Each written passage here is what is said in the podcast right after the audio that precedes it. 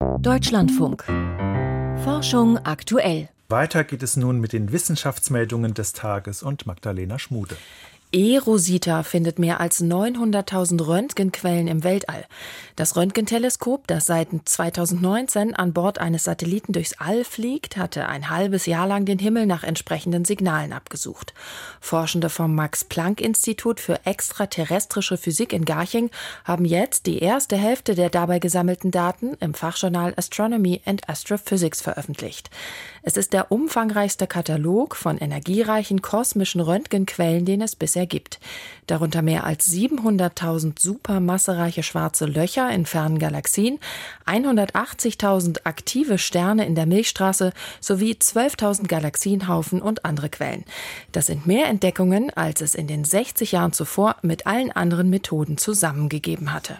In Deutschland stecken sich weiterhin mehr Menschen mit Grippe an. In der Woche zwischen dem 22. und 28. Januar gab es 25.000 laborbestätigte Influenza-Infektionen. Das sind gut ein Drittel aller Fälle, die dem Robert Koch Institut seit Oktober gemeldet wurden. Das geht aus dem Wochenbericht des RKI zu akuten respiratorischen Erkrankungen hervor. Auch die Zahl der Arztbesuche nahm weiter zu. Den stärksten Anstieg verzeichnet das RKI bei den Schulkindern im Alter zwischen 5 und 14 Jahren. Insgesamt sei von rund 6,1 Millionen akut Erkrankten auszugehen, heißt es in dem Bericht. Das entspricht etwa den Zahlen in den Jahren vor der Corona-Pandemie. Der Corona-Infektion ging dabei weiterhin zurück und lag bei 5 Prozent. Ein Lochstab aus Elfenbein diente in der Steinzeit als Werkzeug. Mithilfe des etwa 20 Zentimeter langen Stabes wurden vermutlich Seile hergestellt. Zu diesem Schluss kommt ein Forschungsteam aus Tübingen in der Fachzeitschrift Science Advances.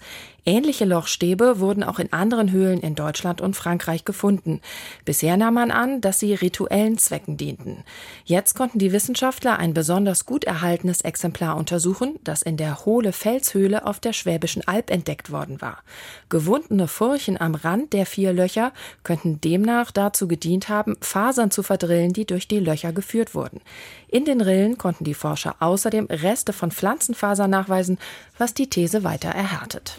Das Ebola-Virus kann sich in Fledermäusen vermehren.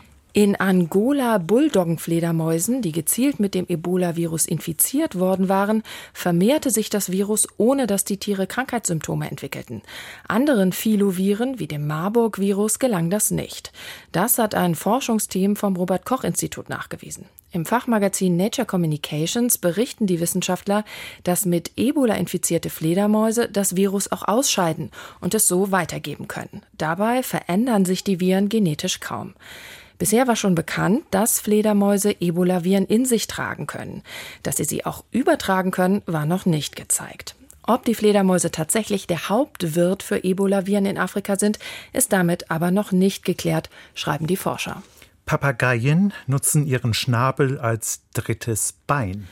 Mithilfe ihres Schnabels können sich Rosenköpfchen an dünnen Seilen oder Zweigen entlanghangeln, wenn die zu schmal werden, um beim Darüberlaufen die Balance zu halten. Das berichten Wissenschaftler aus den USA im Fachjournal Royal Society Open Science. Die Vögel halten sich dabei mit dem Schnabel ein Stück seitwärts am Seil fest und schwingen dann beide Beine hinterher. Dabei hängt ihr gesamtes Körpergewicht für kurze Zeit an Schnabel und Kopf, wie die Forscher in Laborversuchen messen konnten. Anschließend setzen die Papageien den Schnabel erneut weiter zur Seite und hangeln sich so Stück für Stück am Seil entlang. Diese Art der Fortbewegung erinnert an Affen, die sich mit Hilfe ihrer langen Arme von Ast zu Ast schwingen, schreiben die Forscher.